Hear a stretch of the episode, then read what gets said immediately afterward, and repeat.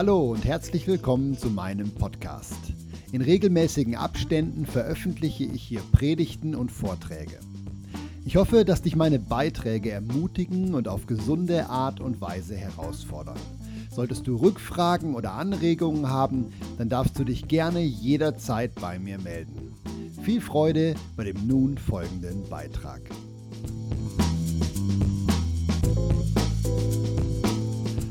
Ich begrüße euch jetzt auch für die Predigt, liebe Gemeinde. Ähm, ich freue mich, dass wir Gäste haben, also zumindest einen Gast sehe ich, das ist cool. ich freue mich über die Gemeinde, die sich äh, immer wieder im Internet versammelt. Hallo ihr lieben YouTuber, hallo ihr Lieben auf Podcast. Das ist schön, dass sich Leute freuen und ich wie wenn ich mal nicht predige, viel so E-Mails kriege und sage, hey, wo ist die neue Predigt? Ja, das ist wirklich spannend. Ähm, wir sind mitten in einer neuen Predigtreihe. Das ist jetzt schon der dritte, die dritte Predigt. Ich habe das mal genannt, kraftvolle Kirche im neuen Bund. Ähm, gestartet sind wir ja mit ähm, mit vier Gedanken, vier Hoffnungen, vier Visionen von Jesus. Jetzt warten wir gerade, bis der junge Mann hier das zugemacht hat. Es kann sein, dass ihr in der Kamera jetzt merkt, dass sich was vom Licht verändert. Ja? Genau. Also, wir sind gestartet in der Predigtreihe mit vier Hoffnungen, vier Träumen, die Jesus hatte über Kirche. Ich möchte die eigentlich gerne noch ein paar Mal immer in den Predigten wiederholen, einfach nur weil die vier Punkte uns immer wieder im Neuen Testament begegnen. Und wenn ihr euch nichts merkt von dem, was ich euch sonst noch so sage, dann sind die vier Punkte wenigstens das, wo ihr klar machen könnt, das ist eine Gemeinde im neuen Bund. Das ist eine Gemeinde im Sinne Jesus. Der erste Punkt ist, Kirche soll den Teufel bekämpfen und keine Menschen. Ja, Kirche soll Vollmacht in der unsichtbaren Welt ausüben und nicht danach streben in der irdischen Welt. Und ihr wisst, äh, die Kirche der letzten 2000 Jahre ist da immer wieder durchgefallen. Ja. Genau. Zweiter Punkt. Kirche soll alle Menschen lieben, so annehmen, wie sie sind. Dritter Punkt. Kirche soll sich nicht auf ihren Verstand, sondern auf den Heiligen Geist verlassen. Darüber habe ich letzte Woche gepredigt, wie die Jünger und Jüngerinnen gewartet haben auf diese Kraft, diese Taufe mit dem Heiligen Geist. Und der vierte Punkt ist, Kirche soll wachsen, soll neue Menschen dazu bekommen. Heute Morgen möchte ich über Punkt 2 sprechen. Ja, Kirche soll alle Menschen lieben, wie sie sind. Das ist ein Thema, was ich früher gar nicht so auf dem Herzen hatte, aber jetzt im Laufe der letzten Jahre ist mir das immer wichtiger geworden. Ja, und ähm, genauso wie wir Kraft brauchen zum Übernatürlichen, wo ich letzte Woche drüber gesprochen habe, brauchen wir auch den Heiligen Geist, um diese Liebe zu haben, die wir in der Apostelgeschichte sehen. Wir starten mal mit äh, so einem Bibeltext, der ist ja sehr bekannt, direkt nach Pfingsten. Einfach damit wir so einen Eindruck haben, wie sieht es aus, wenn der Heilige Geist Menschen tauft, wenn der Heilige Geist Menschen erfüllt. Lesen wir das doch mal, die Verse, ich habe euch das dran gebeamt. Da steht, dass ganz viele bereitwillig das Wort von den Jüngern annahmen, sich taufen ließen und direkt am ersten Tag sage und schreibe 3000 Menschen zur Gemeinde kamen. Und jetzt kommen die Verse, auf die es mir ankommt. Alle Gläubigen waren aber zusammen. Sie hatten alle Dinge zusammen, gemeinsam. Sie verkauften ihre Güter und Besitztümer und verteilten sie unter alle je nachdem, was jemand brauchte. Und jeden Tag waren sie beständig und einmütig, das Wort meint als liebevolle Einheit, zusammen im Tempel und der Herr tat täglich hinzu, wer gerettet werden sollte. Hm. Ich bin absolut kein Fan von frommen Sozialismus. Keine Angst, in die Richtung geht das jetzt nicht. Aber mich beeindruckt es trotzdem zutiefst, was passiert ist, als der Heilige Geist so in Power und in Kraft auf die Gemeinde gefallen ist. Ja, aus egoistischen Menschen wurden Menschen, die total zu einer liebevollen Einheit wurden. Und zwar innerhalb von ein paar Sekunden hat man den Eindruck. Kippte das. Ja? Und äh, genau das, glaube ich, war der Traum von Jesus. Ja? Äh, ich bin immer wieder fasziniert darüber, welche Neigung wir Menschen haben, auch wir Christen, Dinge zu verkomplizieren. Ja, ähm, es gibt, wenn man so in die Kirchenlandschaft schaut, weltweit, gibt es so viele unterschiedliche Ansichten, so viele Theologien, so viele unterschiedliche Strategien, so viel Überzeugung von richtig und falsch. Ich glaube, es gibt keine Frage, über die wir als Christenheit nicht diskutiert hätten in den letzten 2000 Jahren. Dabei hat Jesus uns das doch eigentlich so einfach gemacht. Er hat ja nicht tausend Theologien gepredigt, sondern im Grunde hat er nur eine einzige Sache gewollt. Ein einziges Gebot, eine einzige Anweisung. Sagt er wortwörtlich mehrfach so in seinen Predigten. Ich gebe euch ein einziges Gebot, nicht tausend Theologien. Ich habe euch jetzt eine Stelle ausgesucht aus dem Johannes 13. Ähm, die kennt ihr. Das ist das einzige Gebot, von dem Jesus spricht. Er sagt, ich gebe euch ein Gebot, ein neues. Ja? Und das ist, liebt einander. So wie ich euch geliebt habe, liebt auch ihr euch. Und das Wort hier ist Agape. Und ihr wisst, das meint diese absolut bedingungslose, hingegebene Liebe. Nicht einfach nur, du bist mein Kumpel oder es meint richtig so Liebe. Ja? Und dann sagt er, daran wird alle Welt erkennen, dass ihr meine Jünger seid, wenn ihr Liebe habt. Ja? Und die ersten Christen, die haben genau das wie umgesetzt in der Praxis. Der Heilige Geist kam und das ist die Konsequenz. Ist nochmal der Vers von gerade. Ich habe euch das wie dick gemacht.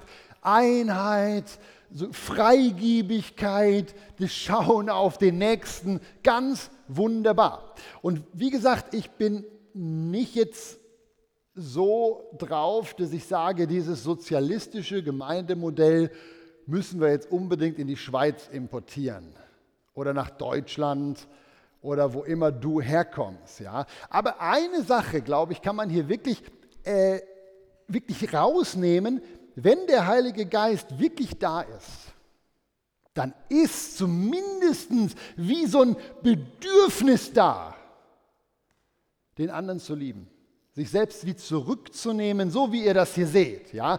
Und jetzt ist, vielleicht sage ich jetzt was Hartes, ich finde es jetzt nicht so hart, aber irgendwie, wenn man so die Bibel liest und einfach nur so, so einfach ernst nimmt, was da steht, dann bekommt man den Eindruck, dass die, die Masse, das Maß an Liebesfähigkeit, was, was ich habe, ist, ist eine Messlatte dafür, wie viel Heiliger Geist in mir lebt.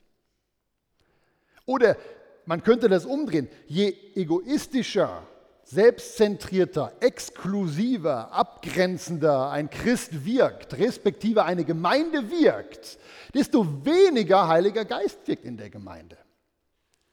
Ich weiß nicht, ist es zu hart, sowas zu sagen? Ich glaube, es ist biblisch.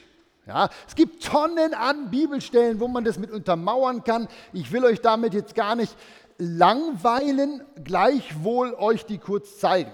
Ja, weil die Predigt läuft eigentlich gleich noch auf was anderes hinaus als, als das jetzt. Aber das ist wie so die Grundlage, wo der Heilige Geist ist, da ist einfach viel Liebe da.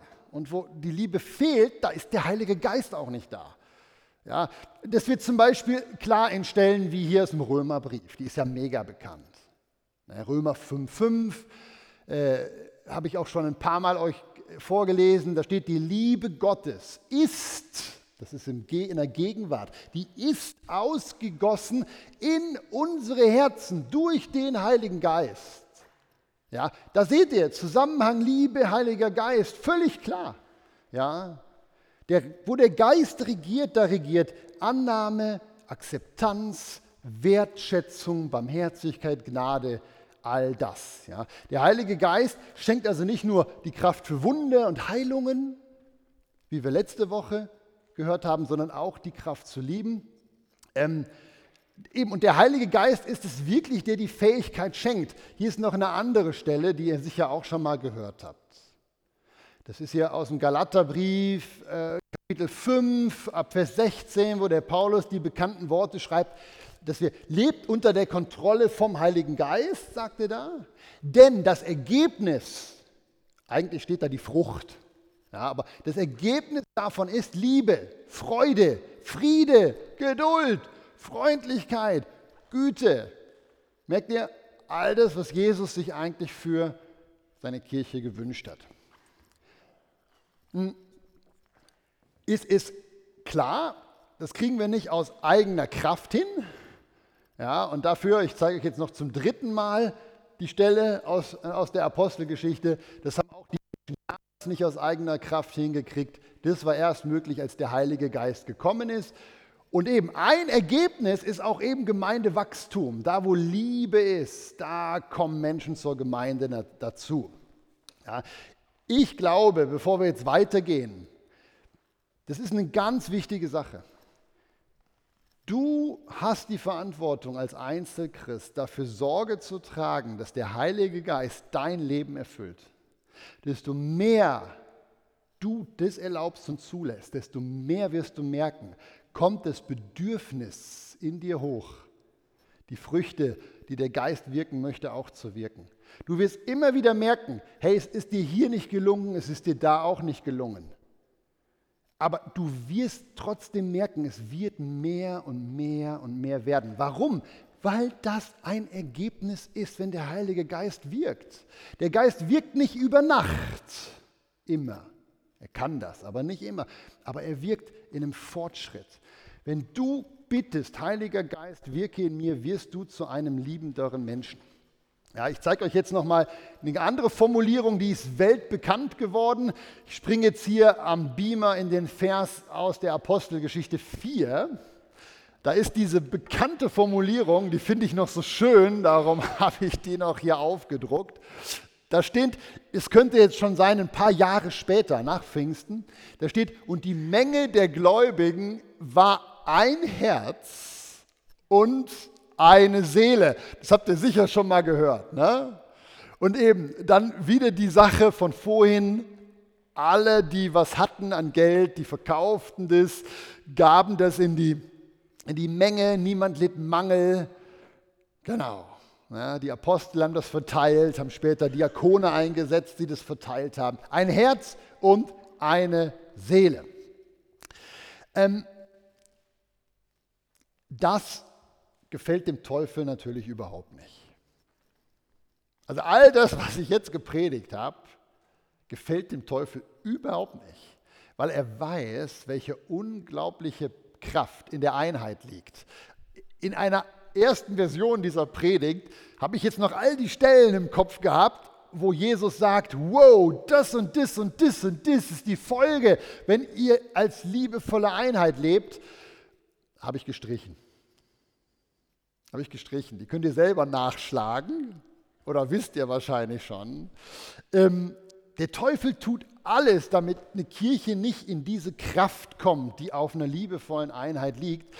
Und er findet immer Wege. Und ich zeige euch jetzt gleich einen und dann reden wir den Rest der Predigt noch über andere. Er findet immer Wege, um Zwietracht und Lieblosigkeit und Uneinigkeit zu säen. Ja, und das war bei der Urkirche auch so. Ich habe euch diese Bibelstelle aus, erster, äh, aus Apostelgeschichte 4 gezeigt, einfach weil direkt im nächsten Vers, nachdem berichtet wird, ein Herz und eine Seele, können wir davon lesen. Ist da im Anschluss. Ja.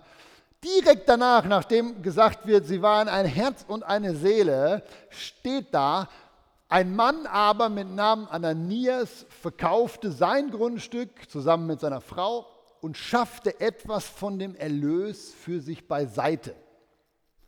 Ja, die Frau wusste auch Bescheid und er brachte einen Teil davon und legte diesen Teil den Apostel zu Füßen. Ja, und jetzt muss man davon ausgehen, der hat nicht gesagt, dass das nur ein Teil ist, sondern der hat das dahingelegt als ob es alles gewesen wäre. Woher wissen wir das? Weil das in den Versen davor steht, dass die Leute immer alles gegeben haben. Und jetzt kommt er hier und legt nur einen Teil davon hin. Und jetzt sagt der Petrus was ganz Spannendes darauf hin. Der nimmt das Geld nämlich gar nicht an, sondern sagt Ananias, warum hat der Teufel dein Herz erfüllt, sodass du den Heiligen Geist belogen hast und von dem Erlös deines Besitzes etwas für dich zur Seite geschafft hast. Hättest du nicht alles als dein Eigentum behalten können? Ja, und dann wird er bestraft hier, der Ananias, dafür. Ähm, das ist jetzt wichtig, dass ihr das versteht. Es geht nicht darum, dass der Ananias gesündigt hat, weil er nicht 100% vom Geld abgegeben hat. Äh, das Neue Testament lehrt ganz klar, äh, du darfst geben, was immer dir aufs Herz kommt. Sondern das Problem hier war die Heuchelei. Und das ist das Produkt vom Teufel, wo er dem Ananias ins Herz gegeben hat, so zu tun, als ob er alles gibt, obwohl das nur ein Teil war. Ja. Ähm, ich will gar nicht lange über die Geschichte reden. Weil ich glaube, dass das eh nur ein Beispiel von ganz vielen Beispielen ist, exemplarisch, wie der Teufel probiert, Gemeinden kaputt zu machen. Und das ist mein Thema. Ja? Im Fall von Ananias, da hat der Satan dem Ananias ins Herz gegeben, tu so als ob. Das ist eine Attacke vom Teufel, eine Strategie, um Uneinigkeit zu, zu geben. Aber der Satan wählt natürlich nicht immer dieselbe Strategie. Vielleicht bist du gegen Heuchelei immun. Aber du hast andere Probleme, wo der Teufel natürlich wahrscheinlich kennt und über die Wege, zum Beispiel Minderwert oder so, über die Wege versucht er dich dazu zu bringen, nicht Liebe, sondern etwas anderes in die Gemeinschaft der Kirche reinzubringen. In der Bibel gibt es eine Tonne an teuflischen Attacken. Und das, worum es mir geht, ist, dass wir wie uns bewusst machen, der Satan freut sich wenn Christen sich oder Gemeinden oder Bünde sich über theologische äh, Fragen gegenseitig den Glauben absprechen. Das findet er ganz großartig. Der Teufel liebt das, wenn sich Christen nicht im Klaren darüber sind, dass wir unterschiedliche Persönlichkeiten haben und Missverständnisse vorprogrammiert sind, wenn wir uns nicht mit den unterschiedlichen Persönlichkeiten beschäftigen. Der liebt es, wenn wir uns missverstehen und uns nicht mit Persönlichkeitsunterschieden beschäftigen und Verständnis versuchen zu. Er liebt es, wenn man sich innerhalb einer Gemeinde über die richtige Bedeutung von Bibeltexten streitet.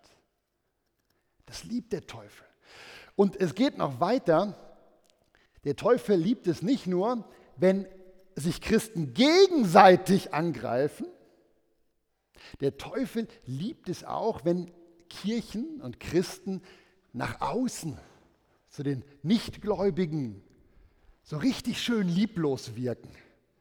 Das findet er ganz großartig. Dem Teufel kann nämlich nichts Besseres passieren, als wenn die Christen richtig schön öffentlichkeitswirksam sich hinstellen und laut dafür eintreten, wogegen sie in der Gesellschaft sind.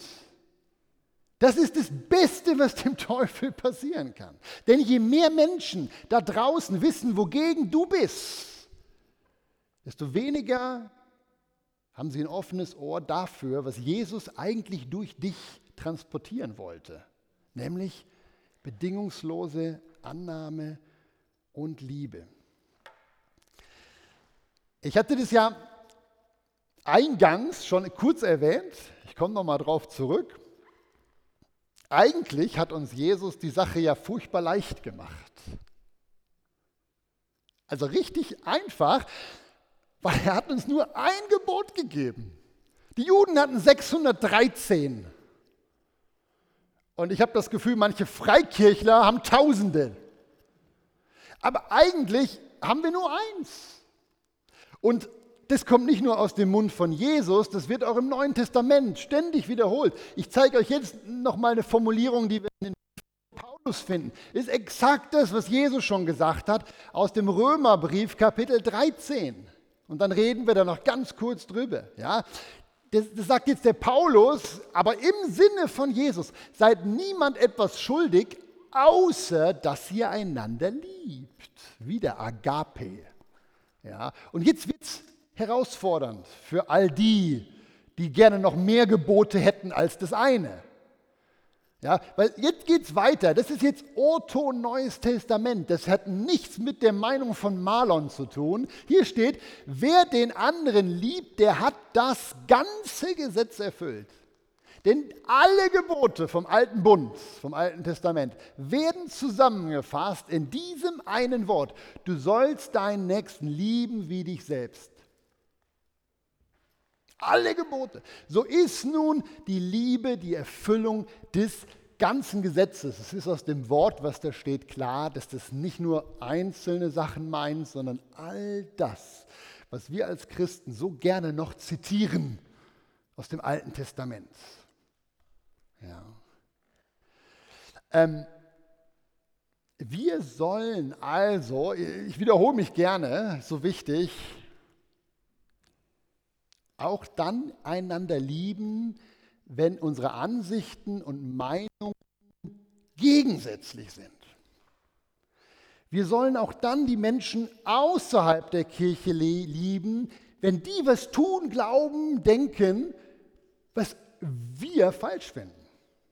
Ja, wenn Kirchen einfach nur lieben, dann freut sich der Heilige Geist und das Ergebnis ist, bumm, Wachstum, Heilungen, Zeichen, Wunder. Ich frage mich, wieso das so schwer ist, dieses Gebot einfach ernst zu nehmen. Wieso kümmern wir uns als Christen um tausend andere Dinge in dieser Welt und lieben nicht einfach? Ich würde gerne am Schluss der Predigt etwas Spannendes mit euch machen. Ich möchte gerne euch einige Beispiele jetzt bringen ähm, Beispiele dafür, wie einfach unser Leben als Christ wäre, als Kirche wäre, wenn wir nicht noch tausend andere Dinge als unseren Auftrag sehen würden, neben diesem Liebesgebot. Ähm, das Problem ist, dass ich habe jetzt versucht, tagesaktuelle Themen zu nehmen. Themen, die also in der Öffentlichkeit diskutiert werden gerade oder Themen, die gerade in Freikirchen heiß gekocht werden. Das Problem ist, das kann man als furchtbar provokant empfinden. Und darum lache ich die ganze Zeit und bin positiv und sage, eure Aufgabe ist jetzt, das, was ich jetzt sage in den nächsten fünf Minuten, einfach nur mit den Ohren der Liebe zu hören. Nicht als Provokation, sondern als positiven, liebevollen Stupser mal nachzudenken. Ist es gut? Also ich habe das jetzt klar, ich habe das heute Morgen noch aufgeschrieben mit ganz vielen Smileys. Du darfst dich jetzt bewusst entscheiden, meine Beispiele positiv zu hören und nicht zu sagen, der Maler hat wieder das. Das gilt auch für euch auf YouTube. Ich liebe ja eure Rückmeldungen. Ja? Aber das ist jetzt nett von mir gemeint, reagiere du auch nett darauf. Also, Fünf Beispiele habe ich gewählt, die gerade diskutiert werden, entweder bei uns in den Freikirchen oder in der Öffentlichkeit. Beispiel Nummer eins. Ich gieße das immer in den gleichen Satz. Ja, es geht darum, wie leicht unser Leben wäre, wenn wir uns nicht um tausend andere Dinge kümmern würden. Hm. Beispiel Nummer eins. Niemand, niemals hat Jesus uns den Auftrag gegeben, Christen mit anderen theologischen Haltungen zu kritisieren harmlos vielleicht noch. Niemals hat Jesus uns den Auftrag gegeben, anderen den Glauben abzusprechen. Ich wüsste zumindest nicht, ähm, wo. Ja. Du, ich, wir dürfen für uns persönlich sehr wohl der Meinung sein, dass andere die Bibel nicht so richtig verstehen wie wir. Das dürfen wir. Die Bibel sagt, jeder soll seiner Meinung gewiss sein. Was wir aber nicht dürfen, ist unsere persönliche Überzeugung über das Gebot von Jesus stellen, den anderen zu lieben, zu akzeptieren und anzunehmen, wie er ist. Beispiel Nummer zwei. Meines Wissens hat Jesus uns niemals den Auftrag gegeben, zum Beispiel für oder gegen politische Entscheide zu demonstrieren. Ehe für alle zum Beispiel. Wir sind dagegen, wir sind dagegen. Ja, ich wüsste nicht den Aufruf, dass Jesus sagt, demonstriere gegen die Ehe für alle. Du darfst der Meinung sein, das ist voll in Ordnung, dass Schwule nicht heiraten dürfen. Das ist voll in Ordnung. Aber du darfst deine persönliche Meinung nicht über das Gebot von Jesus stellen, den anderen einfach nur zu lieben, zu akzeptieren und anzunehmen, wie er ist. Beispiel Nummer drei. Niemals hat Jesus uns den Auftrag gegeben, Frauen oder Ärzte anzugreifen, die sich für eine Abtreibung entscheiden. Du darfst absolut gerne der Meinung sein, dass das die falsche Lösung ist. Das ist voll in Ordnung. Das darfst du auch in Einzelgesprächen formulieren, wenn du gefragt wirst danach. Und hoffentlich, wenn eine junge Mutter schwanger zu dir kommt und dir sagt, sie überlegt abzutreiben, bist du parat mit deinem Geld und deiner Zeit dieser jungen Mutter anzubieten, dass es vielleicht auch einen anderen Weg gibt. Das hoffe ich. Du darfst der Meinung sein, dass das falsch ist, aber du darfst niemals deine persönliche Überzeugung über das Gebot von Jesus stellen, dass wir lieben sollen, akzeptieren sollen und annehmen sollen. Beispiel Nummer vier. Niemals hat Jesus uns den Auftrag gegeben, Menschen, die ohne Trauschein zusammenleben, aus der Gemeinde rauszutun oder von Mitarbeit auszugrenzen. Niemals. Ich meine, du darfst für dich der Meinung sein, dass Konkubinatspaare nicht im Willen Gottes leben. Das ist dein gutes Recht. Du darfst deiner Meinung gewiss sein. Du kannst auch der festen Überzeugung sein, dass Paare, die vor dem Eheschluss zusammen Sex haben, etwas tun, was nicht im Willen Gottes ist. Das darfst du. Aber du darfst niemals deine Meinung höher gewichten als das Gebot von Jesus, jeden Menschen zu lieben, anzunehmen und gern zu haben und zu akzeptieren. Ähm, Beispiel Nummer 5. Niemals hat Jesus uns den Auftrag gegeben, geschiedenen Christen zu verbieten, wieder zu heiraten. Niemals. Du darfst für dich gerne der Meinung sein, wenn du glaubst, dass das Neue Testament das so sagt, Scheidung und Wiederheirat ist Sünde. Darfst du. Du sollst deiner Meinung gewiss sein. Was du nicht darfst, ist deine persönliche Überzeugung höher gewichten als das Gebot der Liebe, der Annahme und der Akzeptanz.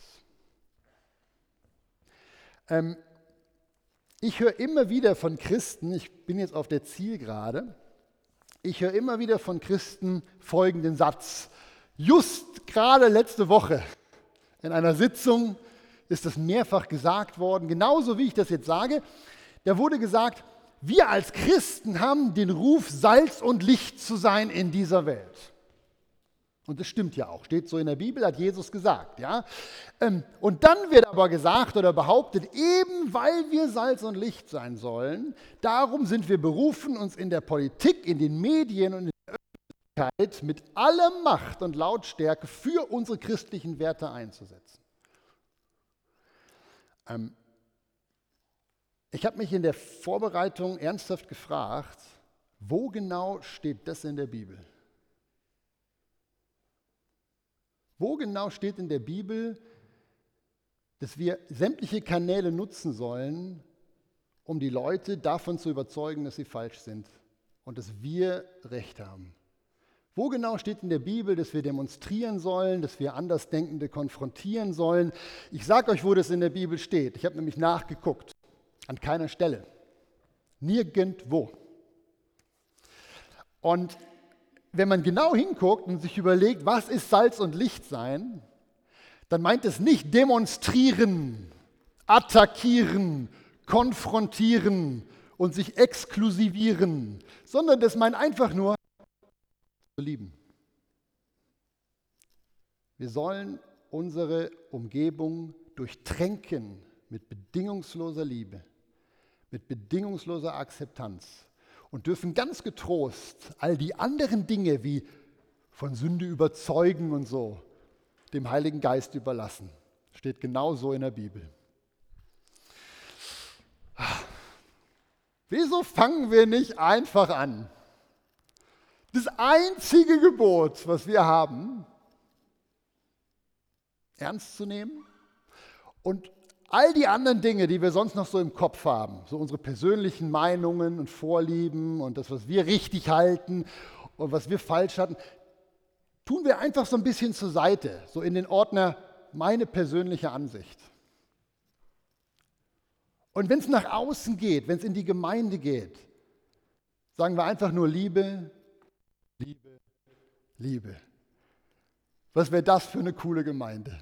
Das wäre so kraftvoll und würde absolut dem neuen Bund entsprechen. Darf ich mal hören, ob ich dafür einen Amen kriege? Amen?